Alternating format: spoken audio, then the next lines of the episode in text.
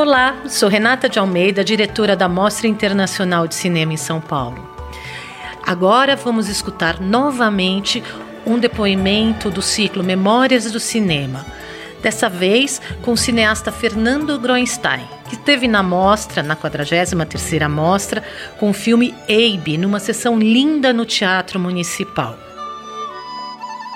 Olha, meu primeiro contato com o cinema foi quando eu era muito criança, eu tenho memórias muito vagas, no Guarujá, vendo De Volta para o Futuro. eu lembro que eu fiquei muito fascinado com aquele filme, achei muito, muito legal, é, mas o gancho mesmo do, do cinema é, é, prendeu em mim quando eu é, era adolescente.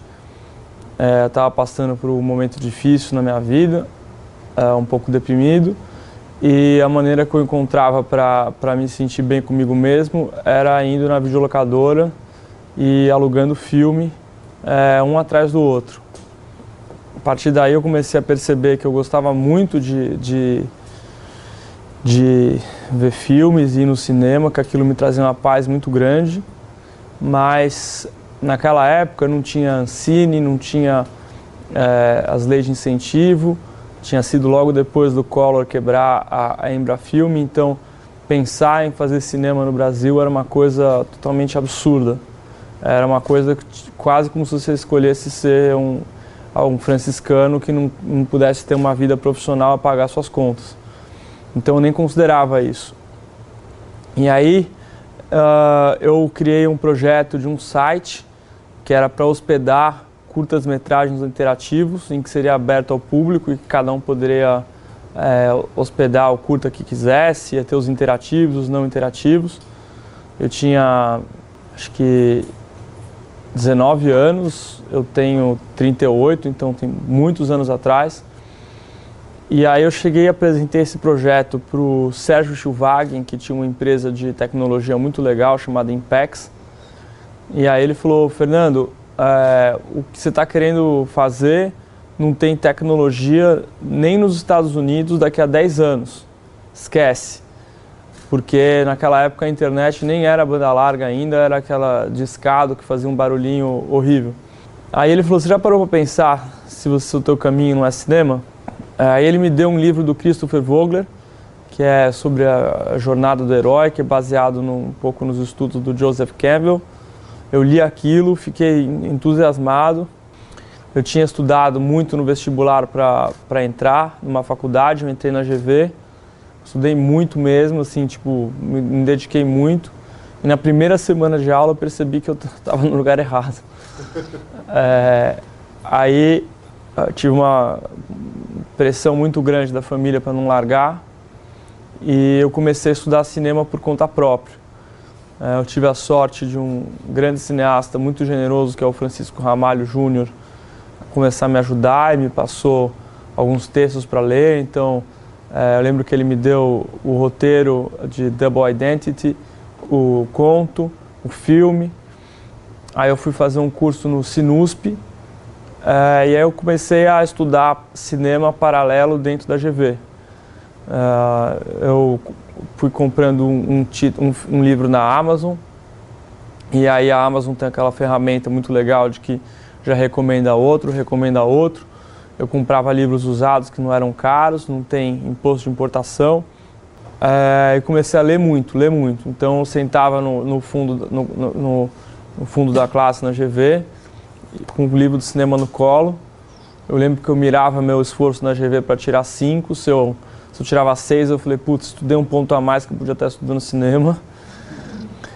E no, no, no Sinusp eu tive aula com o Newton Canito, que foi muito legal, muito generoso, e que me recomendou fazer um curso na USC, é, que é a University of Southern California, é, em Los Angeles. Esse curso eu tive é, muita sorte, porque toda quarta-feira vinha um grande cineasta é, da aula, então teve o co-criador dos Simpsons, o David McQueen, o production designer do ET, o produtor executivo do Forrest Gump. É, tinha aulas optativas, então começava a estudar às 7 da manhã, terminava às 10.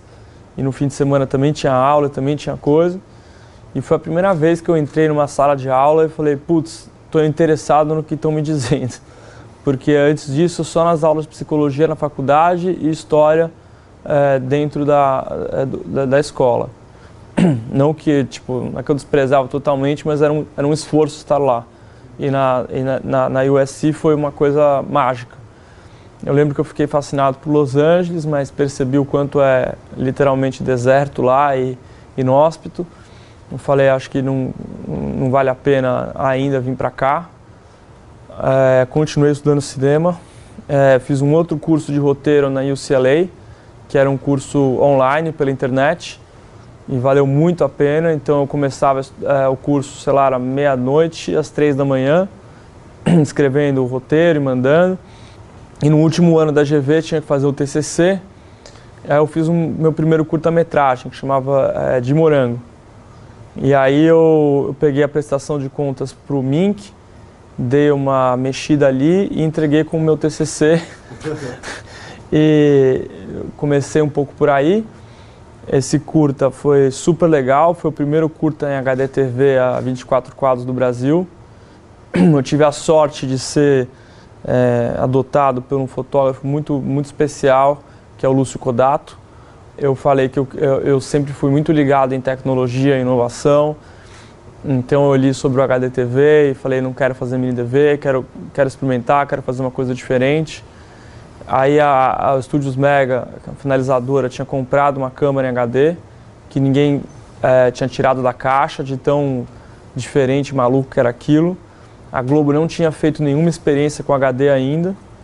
E aí eu consegui juntar é, uma turma de técnicos muito legais. É, me apresentaram o Celso Araújo, da Globo. Quis vir acompanhar o curta como parte da, dos testes da Globo para a programação deles, de HD. É o, o de Blases, que é um, um super técnico cinéfilo especialista que estava no Megacolor o Kodato, o Kobayashi, de repente a gente criou um, um, grupo técnico ali, eu super começando, só tinha feito curtas metragens com a, com a minha câmerazinha e, e meu Macintosh, então comecei a é, conseguir juntar gente que estava interessada para fazer aquilo, é, como um laboratório técnico.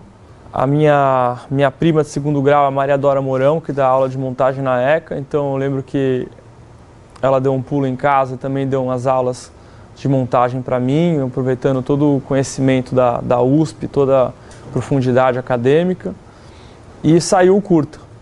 Eu achei a filmagem, como acho que quase toda filmagem de, de cineasta, deu tudo errado.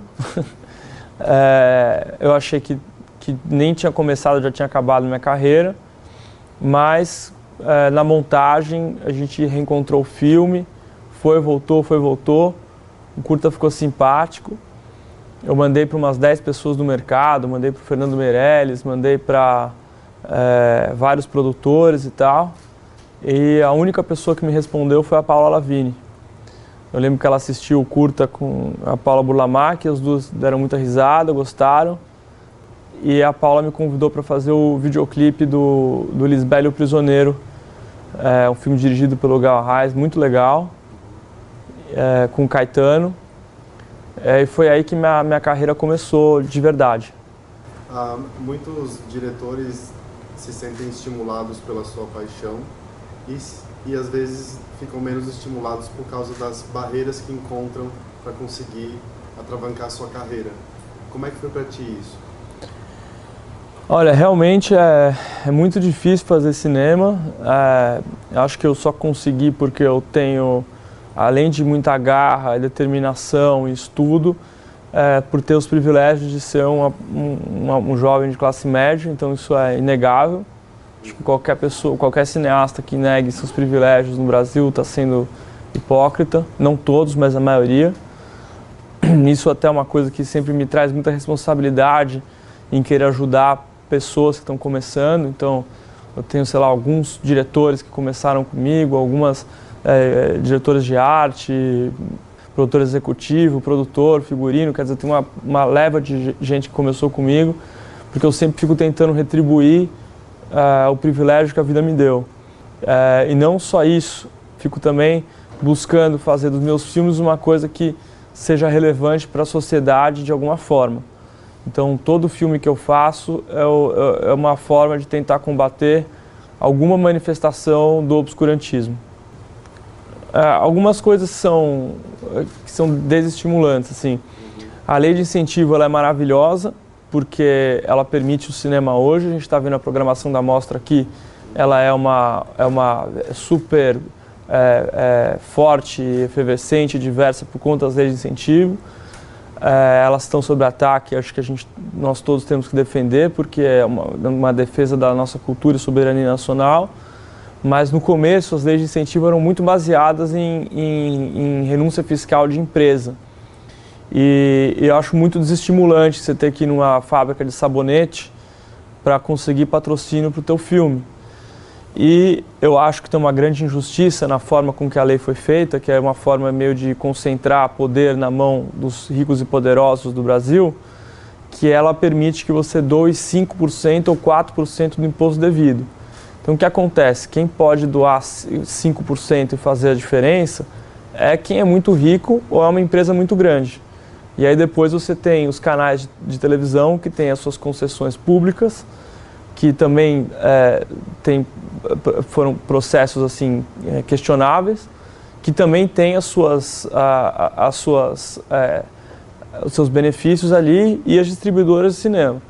Aí eu fico perguntando assim, uma, um, um produtor é, um diretor que está querendo começar, que é, sei lá, de São Paulo, Pernambuco, Rio de Janeiro, ele tem que se ajoelhar a esse sistema. Então ele tem que se ajoelhar às grandes empresas, se ajoelhar às grandes emissoras, se ajoelhar às grandes distribuidoras. E não tem mérito nenhum nisso, porque quem disse que o imposto deles vale mais do que o nosso?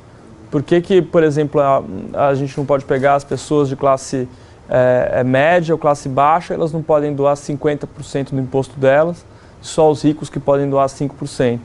Né? Então, sem querer, tem, uma, tem uma, uma, uma coisa meio perversa aí que te obriga a estar tá sempre é, submisso à lógica do mercado e das emissoras. É, os editais também são importantes, são fundamentais, mas como qualquer edital, eles têm uma certa ineficiência, né? E além de tudo isso, é, eu já cruzei muito na minha vida com um tipo de profissional que é aquele que oferece solução para os problemas que ele mesmo cria, né? E o Estado brasileiro é mais ou menos isso.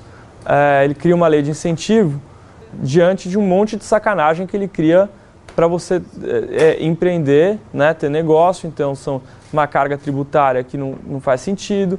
Né? Você vai, por exemplo, fazer um curta, você precisa de uma câmera. Não existe a, a, uma loja brasileira de câmeras, não existe, você precisa importar. É, refletores, tem alguns recentemente e tal, mas também tem, tem as suas limitações. Quer dizer, ilha de edição, não tem. Um, antigamente tinha até a Itautec, não, não existe mais. Então, todos os equipamentos que a gente precisa para fazer cinema vêm de fora, com imposto de 100%.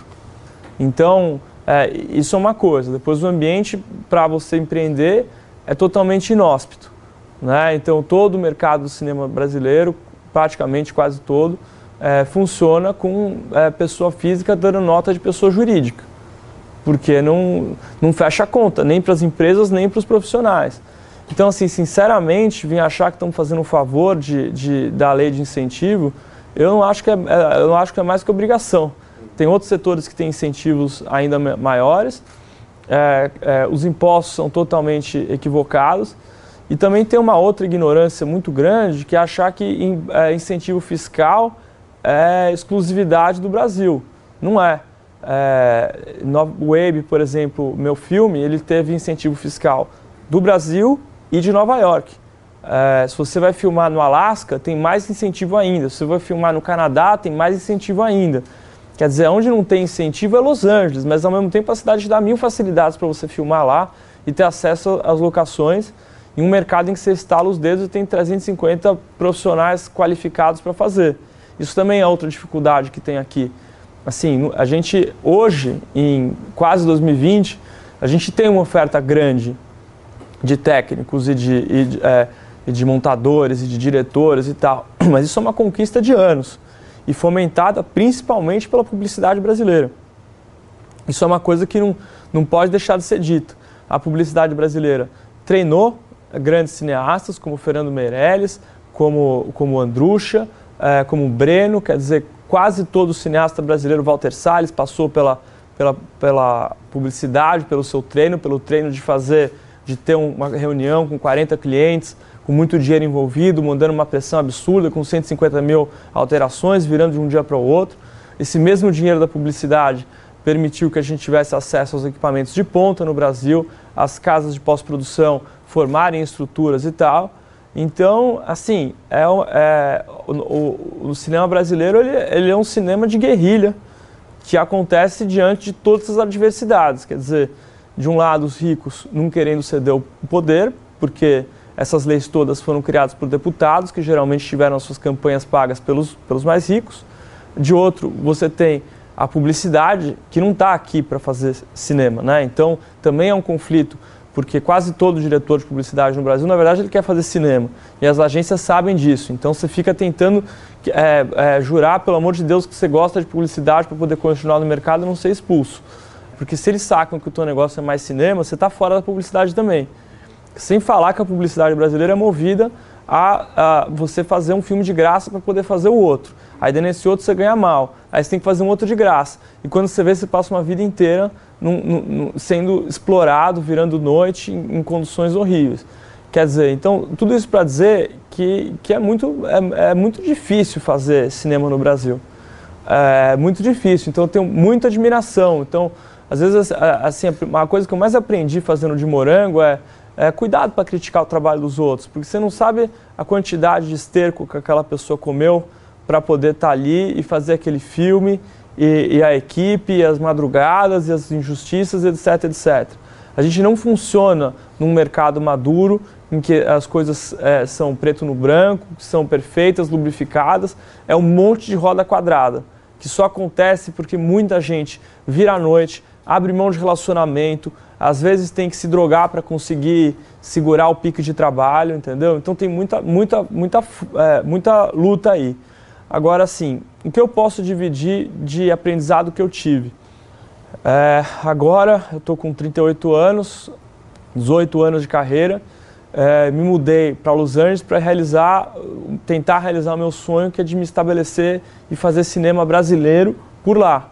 É, que nem, por exemplo, quem vê o Abe vai ver que é um filme brasileiro, de uma produtora brasileira, que é rodado em inglês, mas que tem música do Tom Jobim, do Vinícius, do Sabotage, da Tulipa Ruiz, do Jacques Morelenbaum, tem 750 homenagens à Bahia, tem um mentor que é um herói, que é um brasileiro negro.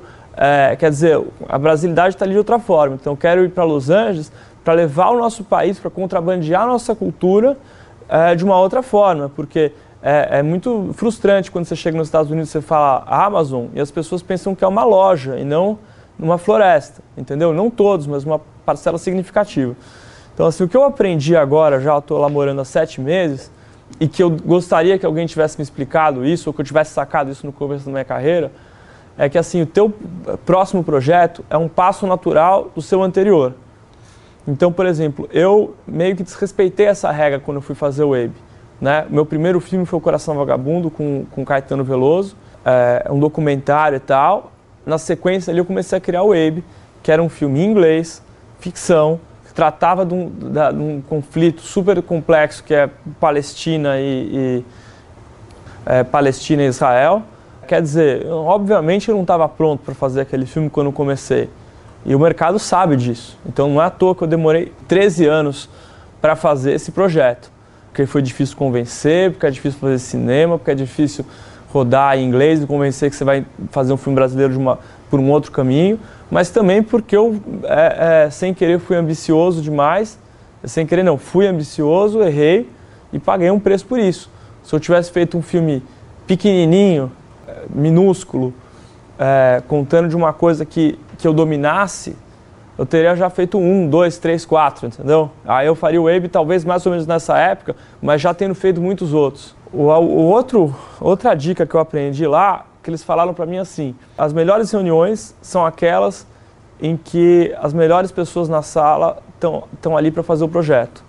Então, por exemplo, se estão falando de um filme sobre a legalização da maconha no Brasil, esse é um tema que, por conta do Quebrando Tabu, eu estudei muito. Eu entrevistei 176 pessoas é, foram 8 mil páginas de transcrição, é, anos para chegar no filme, anos continuando no tema. Quer dizer, eu sou uma pessoa que, que tem um preparo e um para falar disso. Eu estou escrevendo agora um filme junto com meu marido que é uma história gay, de coisas que nós dois vivemos. Então, é, esse é meu passo natural agora, né? É, e demorei muito para descobrir isso. Então, voltando ao início da sua pergunta, é, eu acho que um jeito de driblar essas dificuldades é também estudar os filmes de realização muito simples. Por exemplo, é, Louco Obsessão, é, Misery, é, é, um filme que em, foi rodado em uma locação.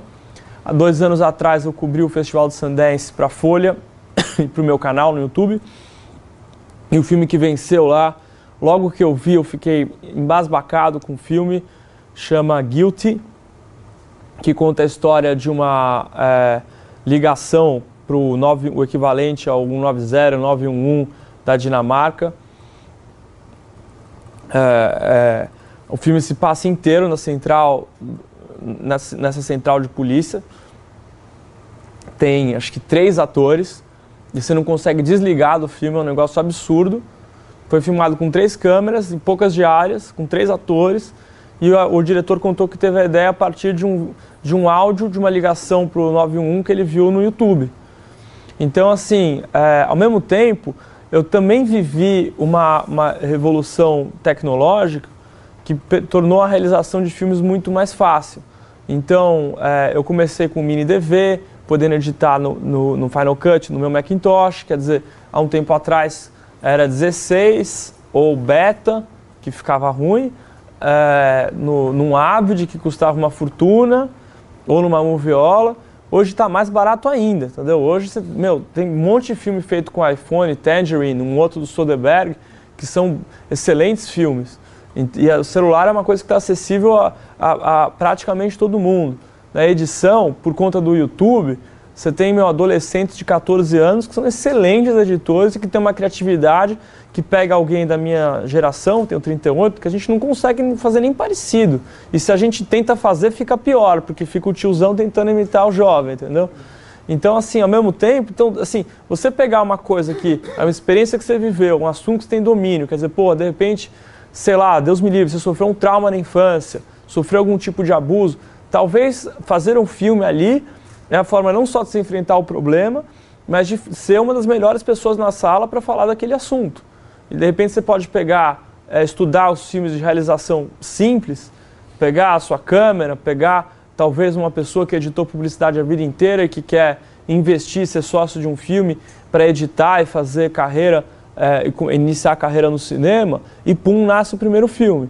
Né? Então, assim, é, é uma situação complexa, porque esse cinema, cinemão, né, de arre, equipe, continuista, é, esse vai estar, tá, assim, devido ao, ao, Brasil, cada vez mais difícil de ser feito, né?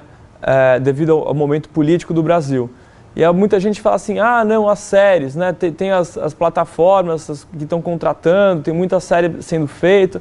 Bom, vale dizer que por conta da, do declínio das leis de incentivo, a indústria brasileira de cinema está sofrendo muito. Então está todo mundo precisando pegar o trabalho que passa pela frente ah, os contratantes de série não são idiotas. Então eles estão pagando um preço que não é um preço justo. Se você for ver o que se paga no exterior para fazer uma série, o que se paga no Brasil, é incomparável. Então assim, a gente está sendo, infelizmente, explorado para poder continuar trabalhando. Então assim, esse cinema aí, essa produção, ela está complicada para você, para uma pessoa ter acesso a esse setzão, entendeu? É, a, a série você precisa ter passado pelo cinema, por outras experiências. O filtro é grande até chegar lá. E mesmo chegando lá, não paga bem, né? O que é difícil, porque assim, não adianta pensar. De... Quando eu comecei a minha carreira, eu tive claro que eu, não, que eu não acredito nesse dilema de fazer ou vou fazer o um filme para o público, ou vou fazer um filme é, que tem conteúdo artístico. Eu acho uma bobagem. Tem 5 milhões de filmes que fizeram as, as duas coisas, entendeu? Clássicos do cinema. Então, eu, eu, eu já parto é, desse princípio. Então, assim, é, tá, de um lado é difícil tudo isso, do outro tem esse mundo aí de YouTube, celular, é, criatividade da juventude, que é um, uma facilidade que há 10 anos atrás não existia desse nível, há 20 anos atrás não existia desse nível e que há 40 anos atrás era impensável. Então, assim, tem uma grande saída por ali, entendeu? Eu, eu, eu acredito muito nesse caminho. E, ao mesmo tempo, assim, a arte tem uma coisa, né? Que quanto mais tentam é, cercear a gente, é, mais eles, é, mais eles é, dão com os burros na água, né? Os nazistas tentaram fechar Bauhaus, no começo não conseguiram, depois fecharam e Bauhaus se espalhou pelo mundo inteiro e está mais viva do que nunca. Os alunos de Bauhaus é, é, é, levaram seu conhecimento para todo mundo. Então, muita gente fala que é exagero, eu acho que o governo brasileiro hoje é nazista. Fala assim, ah, mas você está exagerando, não sei o que e tal, pô, você é judeu, não, não maneira as palavras.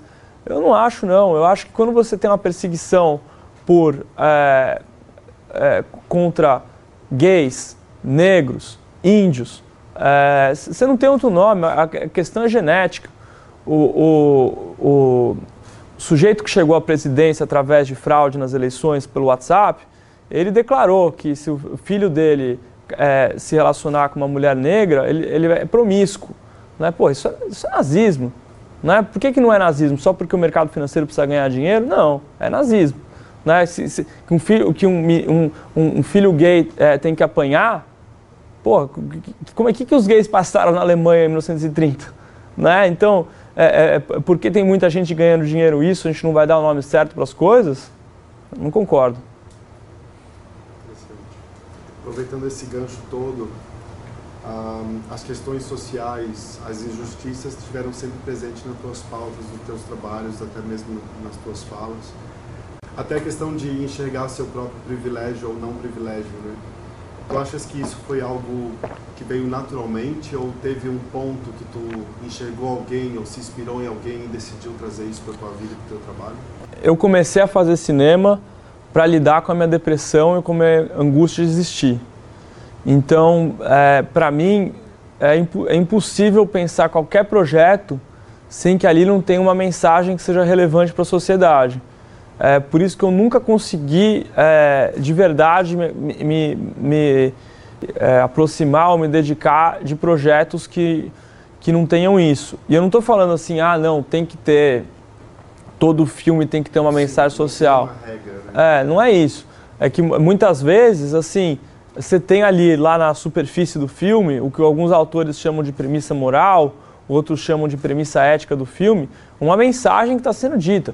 Pode ser arte salva, pode ser um grande amor supera a morte, quer dizer, tem, tem, sempre um conteúdo ali. Às vezes você, você vê uma comédia que é um blockbuster, você acha que é uma bobagem e tal, você para para pensar, às vezes pode estar tá falando de aceitação, essas coisas. Então, é, eu acredito nesse, é, nesse caminho de você de, de, de ter uma de, que sempre tem uma mensagem que se você está se fechando para falar não a gente tem só que vender ingresso e tal isso aqui é para ganhar dinheiro para fazer a carreira que precisa temos que pagar as contas né é, às vezes você está subestimando uma mensagem que vai estar tá ali entendeu eu acho meio perigoso me sinto é, meio manipulado como cineasta é, é, fingindo que não existe uma mensagem, porque to toda comunicação tem uma mensagem, né? não, não tem jeito.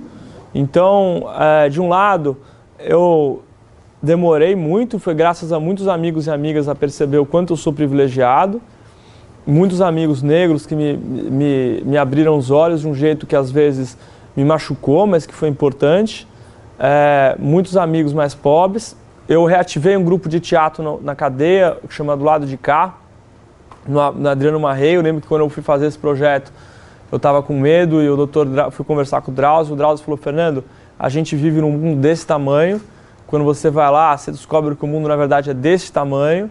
E foi isso mesmo. Eu aprendi com sequestrador, aprendi com, com traficante, aprendi com serial killer, com um monte de aviãozinho que está lá, é, com ladrão, com cara da máfia italiana. Quer dizer, Claro, tem um aspecto do crime que a pessoa cometeu erro tem que pagar. Agora tem outro aspecto que é, justi é, que é justiça social, é uma perdão, uma tragédia social. Não dá para negar, não dá para negar que, é, é, por exemplo, que a, olhando aqui para o público, a imensa maioria aqui é branca, né? já, mostra uma, uma, já mostra o privilégio por aí. Né? Agora, se eh, os brancos forem parados com baseado, o que, que vai acontecer? Você vai tomar um tapa da polícia, ou você vai, vão te pedir um dinheiro, ou você vai para a delegacia, ou vão te chamar um advogado e acabou o problema aí. Se você é um jovem, uma mulher negra, é, você não tem essa mesma chance. A polícia não alivia, foi treinada assim, lavagem cerebral em cima dos nossos policiais. Essa pessoa acaba indo parar numa cadeia. Na cadeia ela não, é muito difícil ela conseguir emprego. Eu sei porque eu acompanhei os detentos que participaram do, do grupo de teatro. Me dá imensa alegria agora que eu descobri que depois de ter feito três projetos comigo, alguns deles estão em sintonia da, da Netflix, ou seja, é, conseguiram ir, mas isso é, uma, é uma, uma, uma, gota no oceano. Mas a verdade é que é mais fácil depois para essa pessoa conseguir um emprego no PCC, entendeu? E, e, e eu, as próprias pessoas do crime não acham isso legal, entendeu? Não, não pense que, que, que, os bandidos são é, o, o, vilãozinho da Disney falando, ah, ah, vamos sacanear a sociedade. Não, é, geralmente assim, é criança que o pai era bandido, que a mãe foi traficar droga para ele dentro da vagina e foi presa, que aí começou a ser criado por uma tia e começou a apanhar dessa tia e foi parar na rua. Quer dizer, estamos aqui falando de fazer cinema e com, a, e com isso acontecendo. Então, assim, não, por favor, não entende errado, eu não estou julgando os colegas que fazem a, as comédias para gerar bilheteria e tal, com essa única preocupação. Tá tudo certo, a indústria precisa disso, a gente precisa ser indústria. Mas aqui eu acredito que mesmo nessas comédias dá para você tentar passar uma coisa de, de significativo para o público. Uma das coisas que mais me marcou quando eu estava estudando cinema foi um DVD que tem, que é o Martin Scorsese conta a história do cinema, ele comenta, e ele fala dos diretores dos anos 30, que ele chama de os contrabandistas, que eram contratados pelos estúdios para fazer filme e pagar conta, e dar bilheteria, e dar dinheiro, e eles contrabandeavam a visão artística deles. É, entendeu? É, é, isso que eu, que, eu, que eu gosto de fazer, é isso que eu busco fazer. Um, pulando para outro lado, eu gostaria muito de saber uh, qual foi a importância da mostra no teu caminho, tu tivesse contato com a mostra durante o teu percurso, tu foi uma pessoa que frequentou o festival? Sim, é, a mostra eu tenho algumas memórias legais, eu lembro que logo que eu comecei a cair a ficha que eu queria ser cineasta, eu lembro de ter uma sessão que foi muito marcante para mim, que foi é, do Sua Mãe também. Primeiro porque eu não imaginava que ia rolar uma relação é, gay ali. Foi uma surpresa, então tipo foi um soco assim de eu, eu, eu, nunca tinha acessado naquela época um conteúdo de um filme LGBT, então foi uma surpresa. Eu lembro que as pessoas levantaram durante o filme e aplaudiram.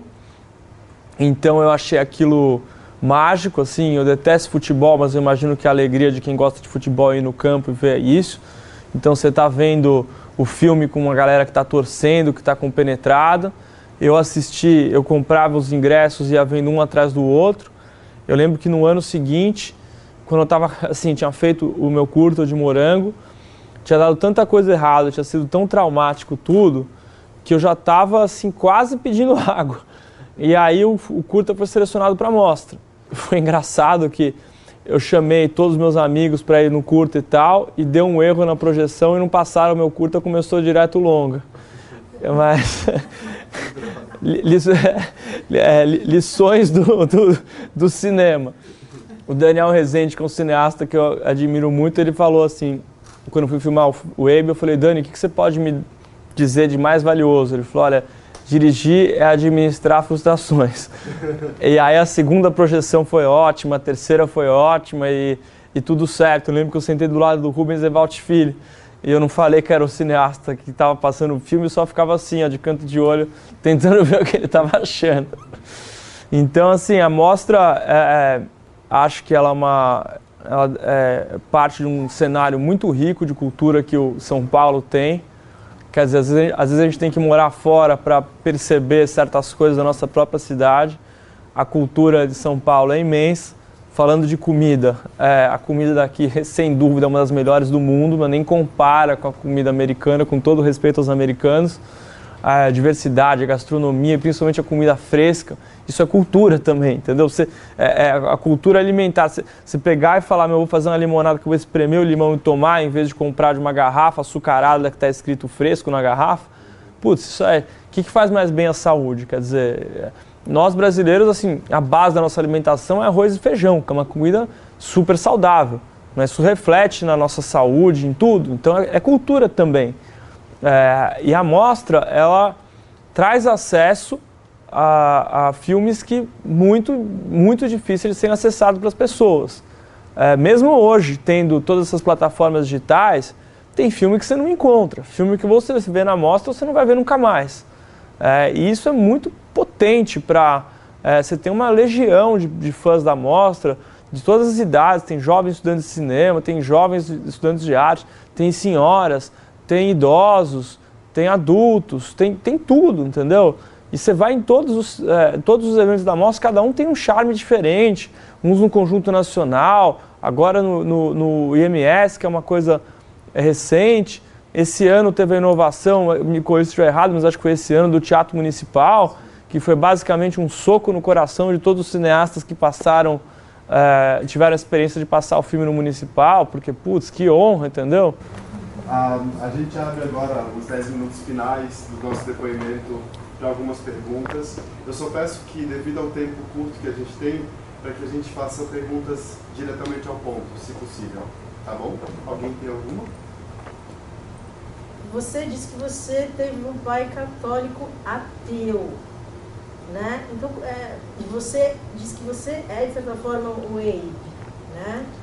Como é que foi isso? Ah, não, eu não sou o Abe, não. É assim, não, de certa forma, é, O Abe é um personagem, um personagem livremente inspirado na minha vida, mas com muitas e muitas e muitas diferenças. Só, digamos, uma essência de uma experiência, da minha, de, de uma certa experiência que eu tive na vida, em que eu adaptei e, e recriei. O meu pai era de origem católica, mas tinha sua espiritualidade, mas era ateu. Eu tenho a minha espiritualidade também, mas eu, eu não acredito em inter, intermediários, assim, eu não, não, consigo ter um respeito pelos líderes religiosos, mas eu, eu, eu, não, eu não consigo. É, é, eu, eu, admiro a, a, a religião, principalmente do ponto de vista de cultura, de cultura religiosa eu gosto de falar com os líderes religiosos analisando aquilo como cultura. Mas é, eu, não, eu não, não gosto de ter nenhum intermediário com a minha fé. E tem dias que eu não tenho fé nenhuma, tem dias que eu tenho algum amigo no hospital e minha fé vem com tudo, mas eu me dou o direito de ser livre, de falar assim, não estou em nenhuma dessas caixinhas aí. Então você não se considera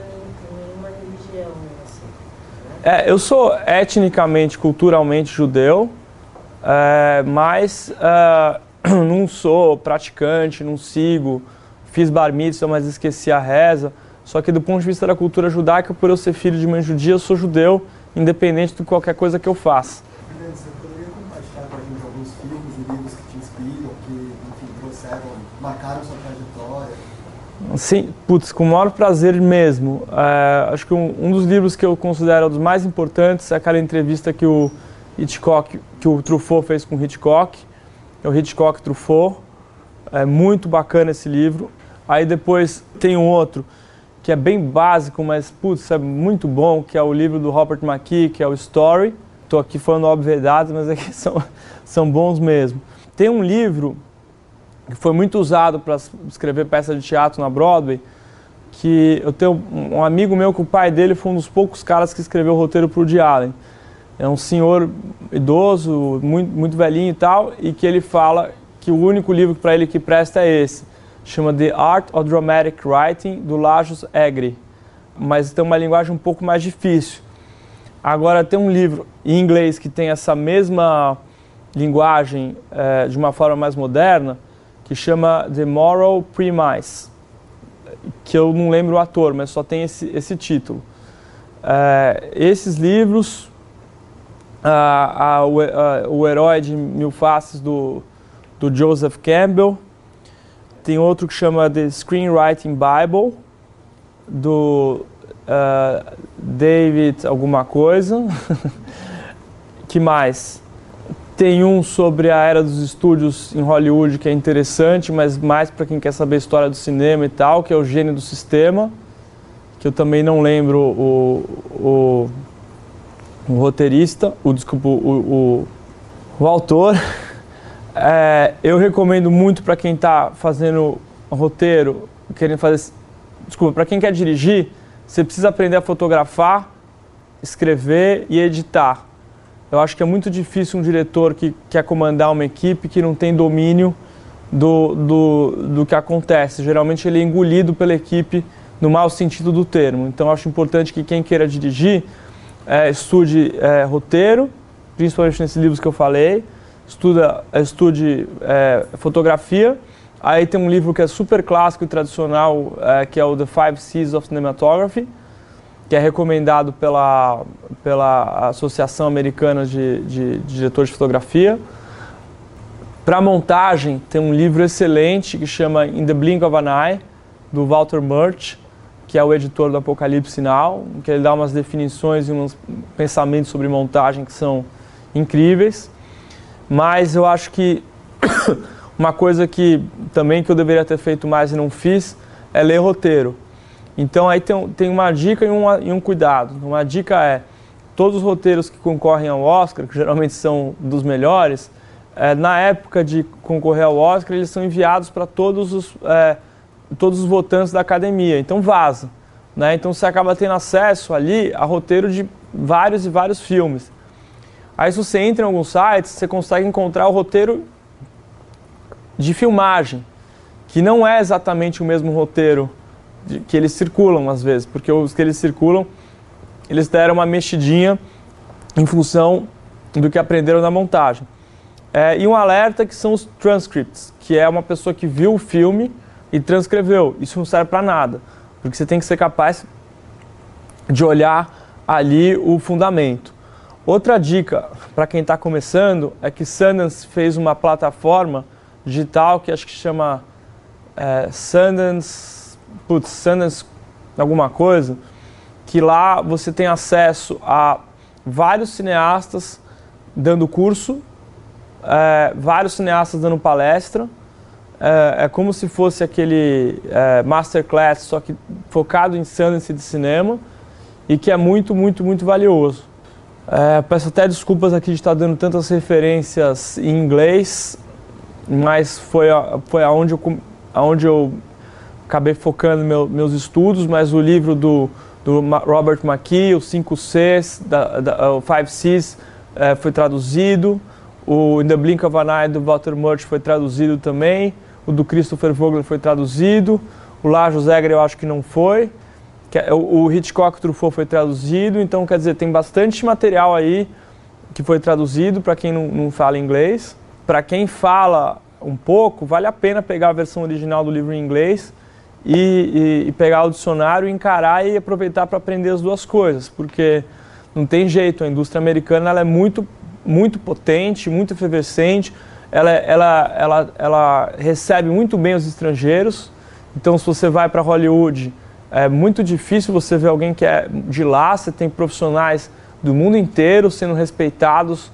é, é, de igual para igual pelo seu trabalho. Quer dizer, um dos diretores que mais ganha prêmio eh, Oscar de melhor direção é um mexicano, entendeu? Em Los Angeles eu tive a, a honra de poder almoçar com, com o Armando Bo, que é um argentino, quer dizer, que veio da publicidade e que ganhou um Oscar por melhor roteiro pelo Birdman.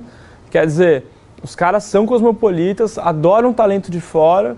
Então, assim, eu acho que vale a pena você ter um olho em estudar cinema e outro em inglês ao mesmo tempo. É, e a outra coisa que eu recomendo muito é, é, fazer, é não ter vergonha de que tá ruim, que não ficou bom e tal. Ninguém começa é, é acertando, poucas pessoas começam. Então, aproveitar as facilidades que tem de... de eu, eu sei que ainda é elitista e inacessível para muita gente, Contudo, é muito mais acessível do que era antigamente. Uma ilha de edição, é, uma, é, uma câmera. Às vezes é importante ter um pouco de cara de pau, ir lá numa, numa locadora de equipamento, falar, olha, meu nome é tal, não sei o que, estou começando, tem alguma câmera aí que você pode emprestar para fazer meu curta, está aqui o roteiro, está aqui a apresentação do projeto. É, também acho difícil que se uma pessoa faça um estágio numa produtora e ele vai pedir a ilha emprestada na madrugada que a produtora vai falar não. Eu nunca ouvi falar disso. Então, assim, é, eu vou, vou, contar um exemplo aqui de uma história que eu, que eu, até gostaria que ficasse registrada, que é do Patrick Hanser. Patrick, meu marido Fernando é ator, ele fez um curta-metragem de estudante do Patrick, o Patrick estava saindo da escola Waldorf. E aí ele falou que antes de fazer é, vestibular e tal, ele queria fazer um ano é, sabático trabalhando numa produtora. Aí ele foi ser meu estagiário. Eu lembro que muitos dos, dos meus estagiários, a maior parte, eu pegava os meus livros, aqueles que eu falei para vocês que eu comprei, numa, na, na, minha biblioteca que ficava organizada atrás da minha sala e pedia para ler. Aí a pessoa ficava se sentindo humilhada, como se eu estivesse falando que ela não tem conhecimento. E é verdade não, gente, assim, todo mundo tem coisa para aprender, entendeu? Os cineastas mais estabelecidos. Então, era, era, sempre uma coisa, que eu emprestava, a pessoa ficava de cara feia e não devolvia. Então, vários títulos meus estão desfalcados aí me deixa puto. É, é, mas o Patrick não, o Patrick chegava uma hora mais cedo e quando chegava lá ele falou, oh, desculpa, eu peguei esse livro para ler, tudo bem? Eu falei, lógico. E foi lendo, lendo, lendo, lendo, lendo, lendo. E aí, uma coisa que é muito comum em produtora é, é assim, você pede para a pessoa que está começando, às vezes tem tarefas que parecem ingratas, tipo organizar um arquivo, tipo virar a noite ali do lado é, fazendo um trabalho mecânico de time code, é, coisa chata. E porque a juventude, com razão e graças a Deus, tem muita garra e quer crescer muito e não está afim de ser explorado, às vezes isso se confunde com arrogância, entendeu? Então perde a oportunidade de estar tá ali do lado. Então, o Patrick, eu passei uma missão seguinte, eu falei, olha, eu quero, eu quero fazer um, um storyboard do Abe inteiro, porque a gente não tem dinheiro, então não pode errar, e quero montar um animatic. Só que eu não tenho dinheiro para fazer um storyboard inteiro. Então eu tinha uma verbinha para um estudante da FAO, que fez um trabalho muito legal, que é o Andrés. Aí depois eu peguei figuras é, é, em foto de, em revista, no Google, não sei o quê.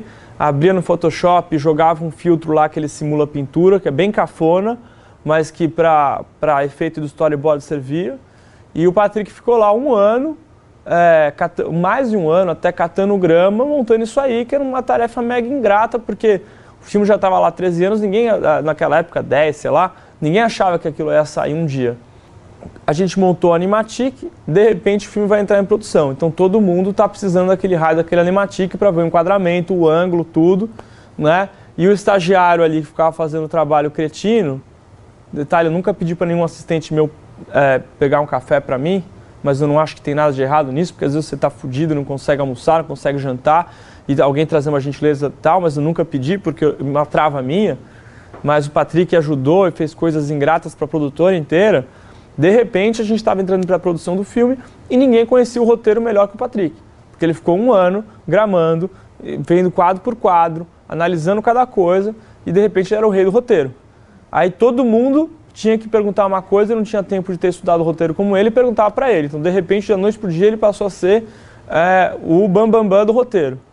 É, se tornou peça indispensável para ir para Nova York.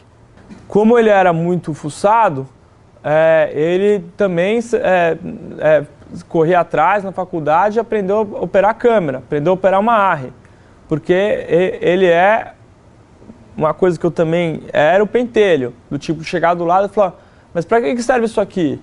Isso aqui, isso aqui. Chega uma hora que a pessoa do lado fala, meu, dá licença que a gente está fazendo, mas aí continua. E para que serve isso? Então chegou em Nova York, eu briguei até não poder mais que eu precisava de três câmeras, porque a gente só tinha 18 diárias, não ia dar para. A gente precisava registrar cada segundo de cada ângulo, porque é, depois eu ia precisar me virar na ilha. E aí não tinha ninguém para operar a terceira câmera. Aí o Patrick falou, eu opero. Tá bom, beleza, vamos lá, vamos ver o que acontece. Segundo dia, a equipe enciumadíssima, é, meio que querendo sabotar ele, veio falar que ele estava danificando equipamento, que ele estava riscando lente, que isso, que aquilo, que era um perigo deixar, porque infelizmente a equipe de cinema tem muito esse, esse, essa reação meio, meio é, feudal de, de criar barreiras de entrada para quem está começando, isso é muito chato. existe. É, isso vale para todo mundo, do estagiário ao diretor. O diretor novo, geralmente, a equipe é assim. Poucas as equipes têm a generosidade da equipe inteira falar, vamos ajudar esse cara. Geralmente fala assim, esse cara não sabe o que está fazendo, o que eu estou fazendo aqui, né? Aí eu peguei para a equipe e falei, galera, é o seguinte, ele está começando, ele não riscou nenhuma lente, ele não é um idiota de riscar uma lente, entendeu? Ele está tomando conta do equipamento e eu me responsabilizo. E só que acontece o seguinte, o nosso diretor de fotografia era o Blasco Giurato, que fez Cinema Paradiso, que foi operador de câmera do Fellini, eh, doutor de vago. E no quarto dia, a gente olhando o, o, o, o material filmado, ele fala, pô, a câmera C é uma das melhores. Aí, aí criou um climão de vez, né? E aí a sorte foi que a gente não tinha. De, acabou, acabaram cortando o dinheiro para o diretor de segunda unidade e não fechava o filme sem diretor de segunda unidade. Então eu falei, Patrick, não fode. Pega essa responsabilidade e arrasa. Eu não quero saber de você entregar um material ruim. Ele falou, fechado. E ele entregou um material incrível, incrível, incrível. Filmou cena sozinho com o Noah, mandou super bem, mandou super bem mesmo. Chegou em São Paulo, a gente estava com a série do Quebrando Tabu. Aí eu falei, meu, quer saber? Vamos botar um episódio para ele dirigir? Não, mas você tá louco, nunca fez nada, não sei o que. Eu falei, não, meu, vai nessa, esse moleque tem, tem sangue no olho, é sério. Entendeu? Tipo assim, quando, você, quando eu passava a missão que é, é, é ingrata para ele, em vez dele reclamar, ele tava do meu lado, tipo, meu, tá vendo que tá dificílimo fazer esse filme sair do papel. Então, meu, tô junto, vamos lá, entendeu? Se precisar, se, se infelizmente a gente vai ter que ficar aqui no frio fazendo isso, vamos ficar no frio, porque precisa, a gente precisa entregar o filme. O que não é abuso no trabalho, é diferente, é garra. É, aí ele pegou e fez o episódio do Quebrando Tabu, para mim ficou um dos melhores. Na segunda temporada já fez dois.